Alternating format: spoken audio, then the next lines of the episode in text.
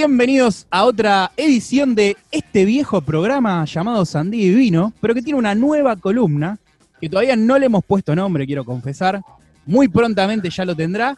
Lo que también tiene esta columna, que esto ya está designado, es a un compañero nuevo que se va a sumar a este programa, que es el señor Fede Ojeda. Pido aplausos fuertes para él, que seguramente nuestra queridísima operadora momentánea Malena ya los está poniendo.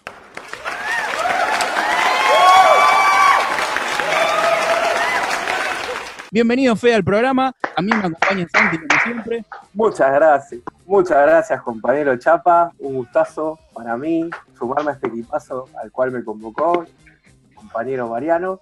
Este, y bueno, vamos a estar aportando desde donde podamos para comunicar un poco la realidad de los barrios del sur, nutrirnos un poco de la experiencia de este programa que seguramente tiene mucho para, para ofrecer y para comunicar.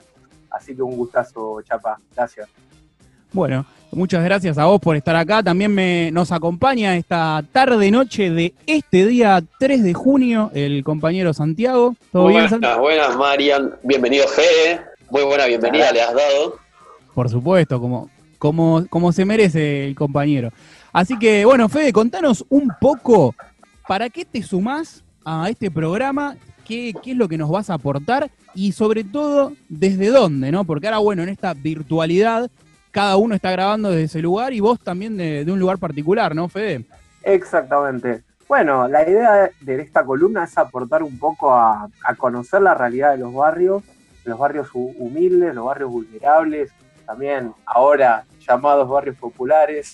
Vamos a, polemizar un poco también del cómo se denominan, ¿no? Este, en mi caso, desde Barrio Fátima, este es un barrio eh, Villa Solati, uno de los tantos barrios que componen la zona sur de la ciudad de Buenos Aires. Eh, un poco vamos a analizar la realidad, vamos a meternos un poco en este contexto de pandemia, qué es lo que está pasando, qué es lo que está haciendo, y también me echando un poco con, con la historia, ¿no? no solo las pálidas, sino también eh, conocer las, las, historias por sus protagonistas, eh, por las personas que conforman la, los, barrios, los barrios humildes y, y, también conocer un poco más en profundidad las historias de vida, que eso también es lo que llena un poco y, y le pone un poco de color a los barrios que muchas veces no salen en los, en los medios hegemónicos. Así que esa va a ser un poco, eh, eh, un poco la tarea y, y, también un poco el gusto mío por parte, de, por parte de la comunidad de mostrar la parte buena de los barrios. Sí, porque uno empieza a pensar en, en, esos imaginarios que tiene el común de la gente, lo que llaman algunos el sentido común, ¿no? El sentido común de, la gente que no habita los barrios populares o las villas y que no los transcurre, que no los transita. Es como que hay más cosas malas que buenas. Y acá es un poco dar la vuelta a la taba, darle la vuelta a la tortilla y mostrar que esto no es así. Que hay muchas cosas muy buenas y muy sobresalientes y que se invisibilizan. Que ese mal llamado sentido común las deja pasar de lado y mucho ayuda a esa construcción de realidad que hacen los medios hegemónicos. Por suerte, tenemos a los medios populares, los comunicadores populares, que tratan de subvertir esto, ¿no? Exactamente, Chapa. Eh, como bien vos lo dijiste, me parece que es una, discusión de sentido, ¿no? Y, bueno, desde la columna lo que vamos a intentar hacerlo es eh, subvertir ese orden eh, en base a testimonios de primera persona. Ni, ni siquiera vamos a construir algo desde el imaginario, sino más bien contado en primera persona y todos los oyentes van a poder también comprobar de que esas historias existen y, son comprobables. Así que es una gran misión la que tenemos y estoy seguro de que vamos a aprender muchísimo entre todos. Todos, sí, nosotros y los oyentes también. Bueno, les recordamos eh, a todos que esto está saliendo por Spotify, nos pueden encontrar ahí eh, en esa red social, musical y de podcast, entre comillas, en Anchor también, y lógicamente en nuestra casa en Villa Crespo, Radio Asamblea. Fede, eh, para esta primera entrega, eh, contanos un poco qué, anduviste visitando, qué anduviste haciendo, de qué vamos a charlar. Bueno, en esta primera entrega estuvimos recorriendo el barrio de Carrillo, que es uno de los barrios que conforman el conglomerado de Soldati. Eh, fuimos a visitar un comedor, un comedor de los tantos que existen hoy, que están funcionando en este contexto de pandemia, es el comedor de Asunción.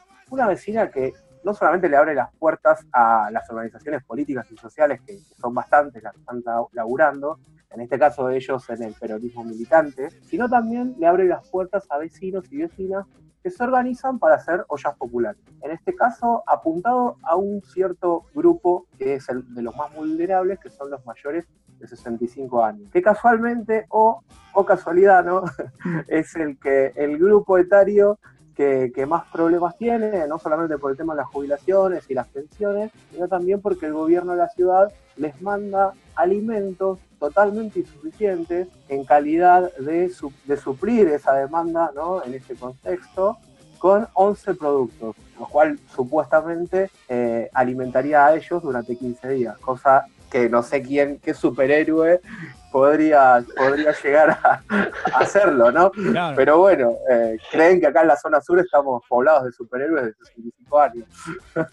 No sé, este, además la gente, digo, que organiza esto, traten de alimentar a sus familias, ¿no? O, o ellos mismos con tan pocos alimentos, 11 alimentos durante 15 días. Tal cual. Alimentos además con muy poca aporte energético, ¿no? ¿Qué había en esa canasta? Exactamente. Para que te des una idea, todos los alimentos eran hidratos de carbono, o sea, era polenta, arroz, fideos, eh, galletitas, cacao en polvo, creo que eran dos paquetitos, y saquitos de té. Creo que eran 25 mm. saquitos de té. Con eso, que es una dieta pobrísima, intentan, intentan suplir lo que es la alimentación de los mayores, que comentario aparte, son los que más enfermedades tienen en cuanto a lo que es la nutrición, por ejemplo, diabetes, hipertensión, ¿no? O sea, derivados de, la mala, alimentación, digamos.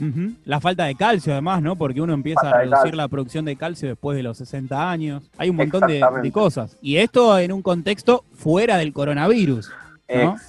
Imagínense ahora, en nuestra actualidad, que estamos teniendo este tema de la pandemia este, conocida como el COVID-19. Ahí está, los mayores son los primeros que sufren eh, esta, esta situación y aparte es, son varios los problemas ¿no? que se solapan. Acá en los barrios del sur ya de, por sí hay problemas eh, anteriores a la pandemia y a esto se le suma esto de que el gobierno manda una caja de alimentos que no alcanza para nada y los, obviamente la gente mayor tampoco tiene esos recursos como para poder conseguir lo que les falta para cubrir la demanda de alimentos. Así que bueno, en esta primera, esta primera emisión lo que queremos hacer es un poco visibilizar cuál es el trabajo de los comedores, cómo es que se organizan para, para cubrir justamente esa demanda tan, tan, tan delicada en estos momentos, ¿no? Sí, a mí siempre me dio una sensación con respecto al sur de la ciudad, eh, los barrios del sur de la ciudad, lo terriblemente olvidados que están por, por la gestión del PRO, ¿no? Ya hace tres mandatos que el PRO gobierna la ciudad de Buenos Aires y a mí la percepción de transitar, de visitar amigos, de pasar, de haber trabajado en el, en el sur de la ciudad es como que nunca existe nada, ¿eh? pero no hay nada de la gestión. Esta gestión que se caracteriza por construir canteros, bicisendas y demás, ni eso. Digamos, bueno, por lo menos si transmití eso, que no es una política de salubridad ni una política de cuidado de la gente, es construir con con cemento, ni siquiera eso llega al sur de la ciudad. Y me parece también que ahora se, visibiliza con este tema de la pandemia, que todo el mundo está focalizado en la Villa 31, porque es la más cercana al centro de la ciudad de Buenos Aires, un, eh, muy centralista también, ¿no? Y si nos vamos al sur de la ciudad, de esto que estás mencionando, está totalmente olvidado, nadie habla. Claro, claro, exacto. A los sumo no sé 14.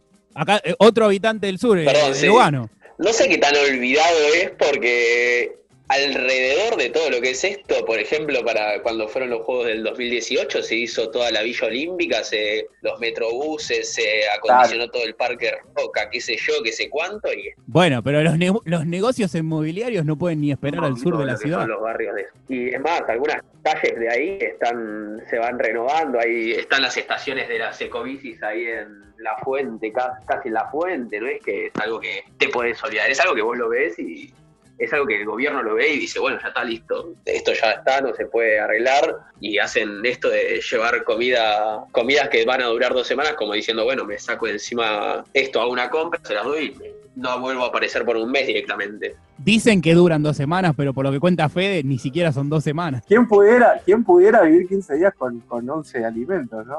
Sí, no, Chapa, lo que vos decías me parece clave, esto de, de que, de que tras varias gestiones ya de la del mismo color político, nos damos cuenta que el sur de la ciudad solamente importa en momentos clave como esto de los Juegos Olímpicos. Sin embargo, cuando hablamos de políticas de inclusión social o cuando hablamos de eh, educación, de salud, acá por ejemplo en la Comuna 8 no tenemos hospital, algo tan básico y tan sencillo. Tenemos eh, centros de salud, eso que vienen de hace un montón de años, estoy diciendo hace décadas que existen los centros de salud acá, pero no, no existe ningún hospital propio de la Comuna 8. Existe, supuestamente habían eh, inaugurado un hospital, entre muchas comillas, llamado Cecilia Grierson, que en realidad no es hospital porque no tiene camas de internación y, le falta algunos servicios esenciales. Pero sin embargo, la gestión del PRO lo, muestra hacia afuera como el gran, la gran inauguración de la Comuna 8, junto con el complejo habitacional de, de la Villa Olímpica. Digamos, son todos como, como presentaciones así para la vidriera, pero sin embargo los vecinos y las vecinas que vivimos en los barrios sabemos muy bien a, dónde apuntan estas cosas, ¿no? Está bueno siempre reforzar ese mensaje. Sí, yo recuerdo incluso hace eh, un par de años cuando se construyó esto de, de la Villa Olímpica que había algunas controversias ahí respecto a la venta de los departamentos, ¿no? Como que era una especie de negocio que trataba de ser, entre comillas, inclusivo, pero después se terminaba tornando impagable para las personas que querían adquirirlos, los departamentos de, la Villa Olímpica. Exactamente. Además, supuestamente eran prioridad los habitantes de los barrios, de los barrios vulnerables y sin embargo la gran mayoría no, no accedió a esos créditos para la vivienda. Así que ahí ya tenés un panorama claro de a dónde apunta el gobierno de la ciudad cuando quiere en realidad eh, segregar socialmente y, también cobrarle como el derecho de piso a los habitantes de la ciudad de Buenos Aires, ¿no? Todo esto que estamos contando son todas pálidas, ¿sí? Porque no hay otra no, hay otra cosa que pálidas. Pero frente a las pálidas, el pueblo siempre se organiza. Y es un poco la característica de cierto sector de, la Argentina, ¿no? Digamos, del 50% que está de este lado, es esa característica de organizarse y presentar batalla. Eh, y sé que estuviste con, compartiendo con esta gente, Fede, ¿nos contás un poco? Sí, tal cual. Eh, eso que vos decís es muy importante, Chapa. Acá en los barrios eh, vulnerables siempre se demostró a través de los años que solamente el pueblo organizado es el que comprende las necesidades y cuando, cuando algo falta es el primero que se organiza. Y bueno, entonces en la nota que le estuvimos haciendo en el comedor de la Asunción, en Carrillo, el barrio Carrillo es uno de los tantos barrios que componen Soldati, hablamos con Marcelo y Marcial, por empezar, que son dos vecinos del barrio, que se organizaron para empezar a cocinar para los abuelos, ¿sí? para esta gente que habíamos dicho que son de los más vulnerables eh, de los barrios del sur, para suplir un poco esta necesidad de, del plato de comida y, con amor, ¿no? porque me parece que lo, más importante acá, como vos rescatabas, eh, Chapa, es esto de hacerlo desde la mejor intención, desde el amor. Entonces ahí, en la primera nota que vamos a escuchar ahora dentro de un rato, Marcelo nos presenta y nos dice cómo es que se conocieron con Marcial, cómo es que surgió esta idea de empezar a cocinar y empezar a devolverle algo al barrio de lo que recibieron también en forma mutua, ¿no? Porque eso también se da en los barrios, esto de sentirse como parte de un todo y de hacer desde, desde el sentirse un colectivo, ¿no? Saltar esa, ese individualismo que a veces, muchas veces caracteriza a, a cierto sector para tenderle una mano al vecino que la está pasando mal. Entonces ahí Marcelo nos va a presentar un poco cómo surgió esta idea de cocinar para los, abuelos. ¿Te parece si lo escuchamos directamente de primera mano de la voz de Marcelo? Sí, perfecto, lo escuchamos. Eh, mi nombre es Marcelo, a mi derecha lo tengo Marcial, compañero de colegio y compañero en esta historia. Y desde acá estamos, desde el comedor de Asunción, de alguna manera estamos colaborando con nuestro querido Ramón Carrillo, nuestro barrio Ramón Carrillo. Hacemos una actividad que más que nada es asistir a los abuelos de, esta pandemia. Sentimos que son los más eh, afectados, con muchas cuestiones ¿no? que todos sabemos, y necesitan una mano.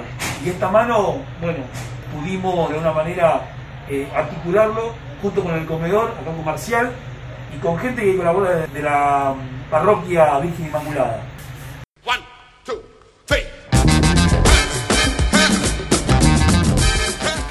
Bueno, ahí como lo, escuchaste a Marcelo, eh, surgió de una idea muy, muy genuina, ¿no? Esto de querer organizarse para, de alguna manera, también demostrar que los vecinos no solamente están esperando que pase algo malo, sino también que surge de la misma solidaridad. Marcelo después va a contar más adelante cómo fue que surgió este contacto con Asunción, con el comedor que están ahí cocinando.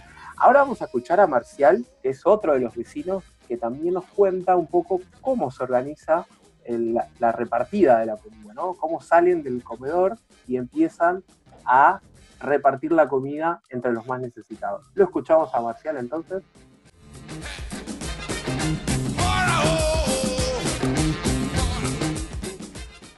Esta es una actividad que estamos realizando que ha nacido de acá del compañero Marcelo con una compañera que sí es conocida por un gran comedor que tiene, donde asiste en familia, eh, mucho, porque ella, el comedor de ella es inmenso, es inmenso. A ella le dejan una porción de comida y ella la multiplica. Y nosotros estamos utilizando ese espacio hoy por hoy, que vendría a ser el comedor de Asunción. Y lo que nosotros hacemos es correr con una bandeja de comida caliente, que la necesitan en realidad los abuelos, y no solamente eso, le llevamos pan, le llevamos galletitas, ofrecemos también este, cuando tenemos algo para la merienda, postres y todas las cosas que nos donan, que nos donan y que vamos consiguiendo porque estamos trabajando conjuntamente, como decía el compañero, con la iglesia. De lunes a sábado estamos haciendo para los abuelos y también colaboramos dando la mano lo que vendría a ser lo que hace el comedor, una olla popular también. One, two,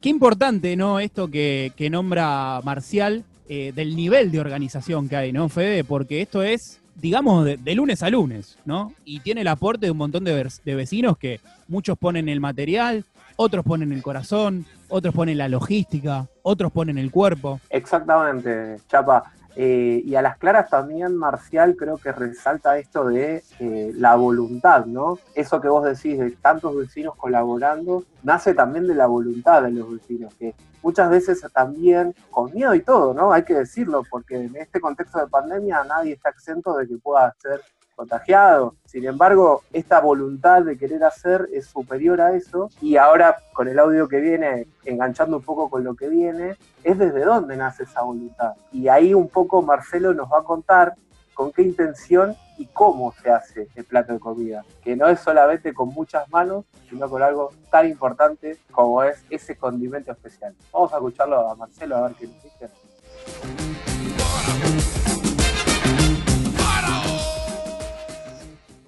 Eh, una vecina que es hoy el día del lugar en que estamos, que es Asunción, desde su comedor eh, nos brindó un espacio. En el espacio en el cual hasta hoy seguimos, gracias a Dios y gracias a ella, seguimos dando esa vianda y podemos darlo y decir dignamente, es algo que realmente rico, eh, porque es importante no solamente por ahí dar un plato de comida, sino también de la forma y cómo se hace. Que se hace realmente una comida exquisita que, los abuelos llevan, ese alimento, que no estamos de alguna manera llevándole lo que podemos, sino lo que nosotros queremos entregar. Y eso creo que también forma parte, porque una cosa es lo que podemos y otra cosa es lo que queremos entregar. Y eso también es marca la diferencia. Ahí escuchamos entonces un testimonio, me parece clave, que es esto de el cómo se organizan y desde dónde, ¿no? Los vecinos. Ahora, Chapa, te voy a mostrar otro audio en el... Una cosa, Fe, yo me quiero detener un segundo en algo fundamental que, dijo recién Marcelo, que es que esta idea de que nosotros no es que llevamos lo que podemos y cumplimos de alguna forma simbólica. Él dice, llevamos lo que queremos, cocinamos algo, y yo creo que en esas palabras ahí está reflejado lo que vos decías, lo que vos decías del amor. Pues estas personas lo hacen en base al amor al otro, al amor al prójimo. Y hay otra cuestión también, hay algo bastante bastardeado en cierto sector de, vamos a ponerle como el progresismo, la izquierda, mismo el peronismo, que es este aporte y esta ayuda de los curas villeros. Eh, porque a los dos audios se le agradece a la participación de la iglesia. Tal cual. Hay un referente en la República Argentina que es el padre Mujica, ¿no? Incluso la, Villa 31 lleva su nombre. Que ha, ha, sentado, la verdad, que una forma de trabajo de los curas villeros, una forma de trabajo de la iglesia que no existe esto de los curas del tercer mundo en muchas partes, y es sumamente destacable, y participan y para mí está bueno, ¿no? Que, se nombre y que se haga visible también esto, porque yo creo que los cuatro años de macrismo no hubiera sido posible sobrellevarlos en los barrios más vulnerables si no era por la participación constante y la ayuda de muchos sectores de, de la iglesia. Totalmente, Chapa. Me parece importantísimo el aporte porque realmente en los barrios del sur se vio clarísimo cómo la iglesia, los curas villeros, tomaron la posta en estos cuatro años de, desidia, vamos a decirlo, a esto, digamos, a, la desidia habitual, lamentable de las tres gestiones del gobierno de la ciudad, se le sumó la del gobierno nacional de los últimos cuatro años, ¿no? Eh, y eso, en ese, en ese rol y en ese contexto, eh, los curas villeros tomaron la posta. Y la verdad es que si no existieran los curas villeros acá en los barrios, la realidad sería muy distinta. Estaríamos hablando de un contexto de pandemia con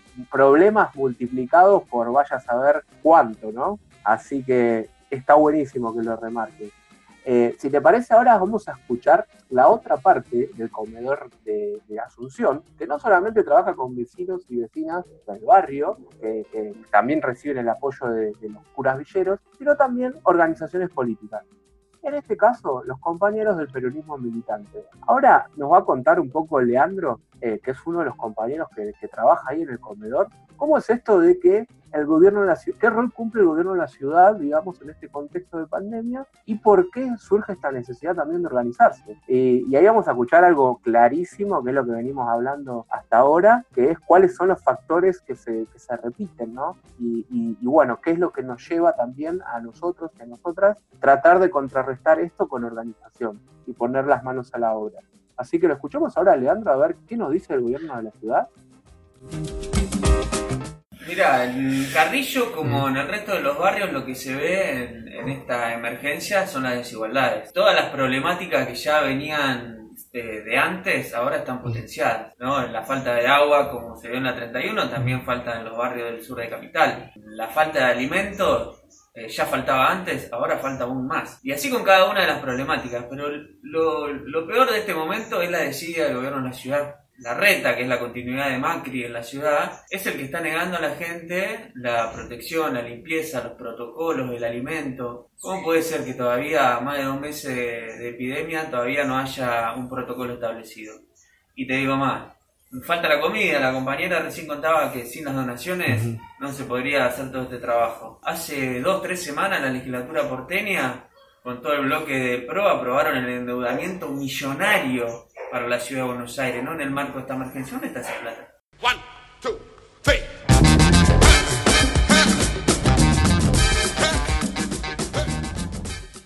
Ahí lo escuchamos a Leandro, eh, clarísimo, ¿no? El mensaje es lo, que veníamos diciendo, ¿no? El rol del, Estado de, la ciudad de Buenos Aires siempre fue el mismo. Eh, un poco de desidia, un poco de, bueno, te doy esto y, y me conformo, ¿no? Este, ese, ese patrón se viene repitiendo hace un montón. Ahora, siguiendo un poco con este hilo, Leandro nos va a contar un poco cuál es el rol del Estado Nacional, ¿no? Y qué, hubiese pasado si, si, no nos hubiera tocado un gobierno que más o menos se fije en las necesidades de los vecinos del sur o de, o de todos los barrios vulnerables. Así que ahora lo vamos a escuchar a Leandro y vamos a hacer una comparativa de qué pasaría, qué hubiese pasado si no hubiésemos tenido el mismo gobierno nacional.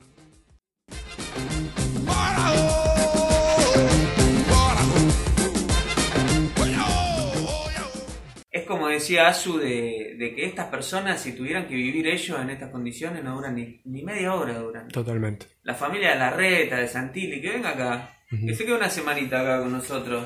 A ver si. Nosotros los atendemos. ¿eh? Si pueden vivir. Y te digo una cosa más. La verdad que estamos pasando esta pandemia eh, gracias al presidente Alberto, Alberto Fernández, porque la realidad es que él se está poniendo como capitán del barco y está tratando de, hacernos transcurrir esto de la mejor manera, porque en Capital Federal, si tendría que si tendría que ser solo por la reta, la verdad que por lo menos los barrios del sur estaríamos condenados a enfermarnos, eh, a contagiarnos todo el mundo en dos segundos. No tenemos un sistema de salud acorde. Acá en la Comuna 8, nunca hicieron el hospital que tantas veces prometieron, no hay sala de internación, no hay quirófano. Entonces, Eh, acá la realidad, que ya venía mal, se profundizó. Y si no sería por, por la ayuda del gobierno nacional, acá estaríamos pata para arriba. Ahí cerraba un poco la idea, Leandro, de cuál es el rol de los estados, ¿no? Eh, ahí creo que es claro el mensaje, ¿no? Si, no, no solamente el tema de la organización de los vecinos y las organizaciones sociales, sino también el Estado. Qué importante que es el Estado presente en estas situaciones, ¿no? Así que bueno, vamos a cerrar un poco la idea de, esta visita al comedor de Asunción para saber un poco cuál es el contexto en el que están trabajando los vecinos y las vecinas y también un poco para saber de dónde consiguen las, donaciones y todas las ayudas que ellos necesitan para sostener el espacio. Ahí después vamos a pasar un, un numerito para que podamos colaborar también entre nosotros los que podamos con el comedor. Así que vamos a escuchar un poco el audio y mientras pasan el audio después pasamos el dato de dónde podemos colaborar con este proyecto y esta, esta forma de organizarse tan genuina de los vecinos y las vecinas. Escuchamos entonces a Asunción y a Leandro dándonos el, el cierre de, este, de esta jornada de trabajo.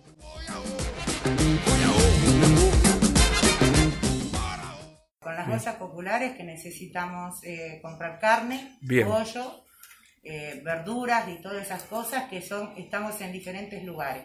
No Bien. solo acá en el Carrillo, Ujú. sino que a donde... En Fátima, En Fátima. Oculta, en Villa Riachuelo, en Villa 20. Bien. Sí, en varios sectores de, de la comuna. Y eso se está haciendo a pulmón, Perfecto. con donaciones. Y necesitamos, por favor, más donaciones que quieran ayudar para apadrinar los barrios con las ollas populares. Perfecto. Así que cada persona que quiera ser padrino de un barrio, de Soldati, de Lugano, eh, que sean padrinos. Les pedimos por favor que colaboren, que, que esto es una causa buena y, y estamos en la lucha, que por favor colaboren.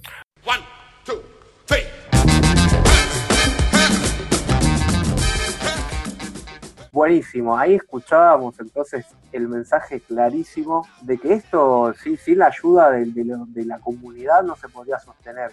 Entonces, por ahí, si te parece, Chapa, eh, paso un poco el dato que nos pasaron para, para recibir donaciones, así también el que pueda, la que pueda colaborar con algo, también puede este, acercarse y por ahí escribir al WhatsApp para, para poder comunicarse. Sí, un poco esto del número también abonando a esa idea de que nadie se salva solo. Bueno, eh, por ahí primero, antes de pasar el número, describir los barrios en los que van trabajando los compañeros. Ellos están trabajando en el barrio Carrillo, en el barrio Fátima, en el bar- barrio Villa Riachuelo, en el barrio Ciudad Oculta y la Villa 20. Lo que están necesitando principalmente son carne, pollo, chancho, carne de vaca también, y además verduras, fideos secos, arroz, puré de tomate y productos enlatados. ¿Sí? Eso es lo principal que necesitan. Y el número de contacto es 11 26 05 65 68. 11 26 05 65 68. Como bien dice Chapa, nadie se salva solo. Así que Yo no lo Bueno, dije, eh, lo, dijo, lo dijo Alberto. lo dijo Alberto, tal cual. Y nosotros lo replicamos y abonamos a esa idea. bueno, esa sería entonces, Chapa, nuestra primera emisión de esta columna. Y bueno, como ustedes verán y como analizaremos en los las próximas emisiones, vamos a tener mucho, mucha tela para cortar de lo que escuchamos hoy. Sí, la verdad que sí. Ah, Yo te digo que estoy te- emocionadísimo, muy manija con, con esta, con esta columna y con tu labor sobre todo. Pa- Gracias, Chapa. parece que tuvieras experiencia radial, pero de años, ¿eh? Gracias, Chapa, gracias. Este, siempre me encantó, mirá, he participado en, en radio, pero muy, muy poquito, ¿viste? Como más para tirar, meter la cuchara cada tanto, ¿viste? Cuando, cuando se te ocurría algún chiste o algo. Sí. Pero esto de hacer una columna propia y hablar de, de- de mis vecinos y mis vecinas y de cómo se organizan y de cómo la peleamos codo a codo, para mí es un gustazo. Así que bueno, vamos a tener mucha tela para cortar, vamos a tener muchas más notas. Ya inclusive esta semana ya estuve contactando a un par de vecinos y vecinas que quieren mostrar su realidad, así que, así que bueno, Chapa. Me a- encanta, a con primicias y todo cerramos. Sí, con primicias. Es más, 10 minutos antes de que estemos grabando ya me estaban escribiendo para la próxima nota. Imagínate. Vamos, Fede. Vamos todavía. ¿Te parece si vamos cerrando? Seguramente igual esta voz nueva que escuchan los oyentes, que es la de compañero Fede Ojeda, se esté sumando en algunas otras columnas y, y en parte del programa, pero vamos a ir cerrando ya por hoy esta parte y contanos, sé que elegiste una canción, ¿no? Sí, perfectamente, Chapa. Bueno, eh, antes de cerrar, sí, como vos decías, Chapa, yo no solamente voy a aportar desde la realidad de los barrios, sino también desde un montón de cosas. A mí, por ejemplo, me encanta hablar de la historia, me encanta hablar de... Generalmente relacionado todo con la política, ¿no?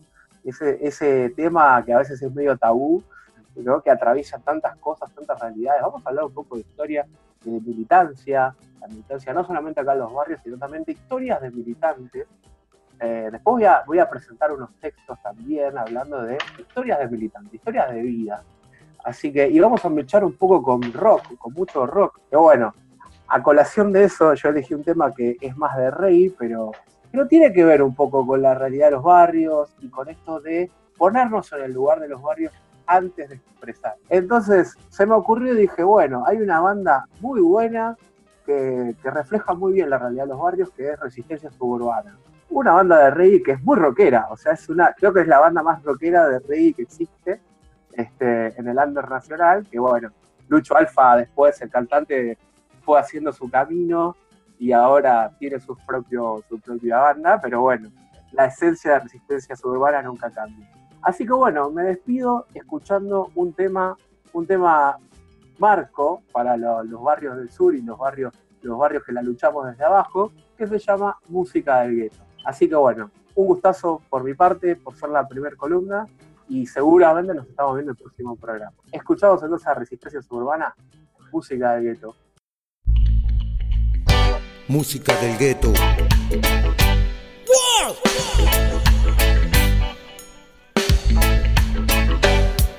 No hables más del dolor si no lo sentís vos en tu carne.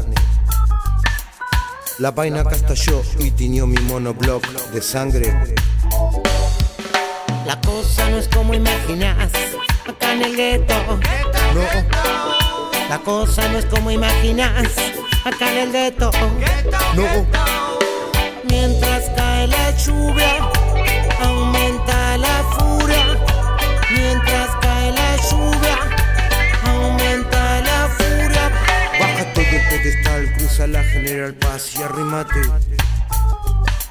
Y verás que es de verdad la marginalidad y el hambre. La cosa no es como imaginas acá en el gueto. No, La cosa no es como imaginas acá en el gueto. no, Mientras cae la lluvia, aumenta la furia. Mientras cae la lluvia, aumenta la furia. la policía llega acá con ganas de disparar y borrarte. Y el maluco que es igual no vacila en disparar al robarte.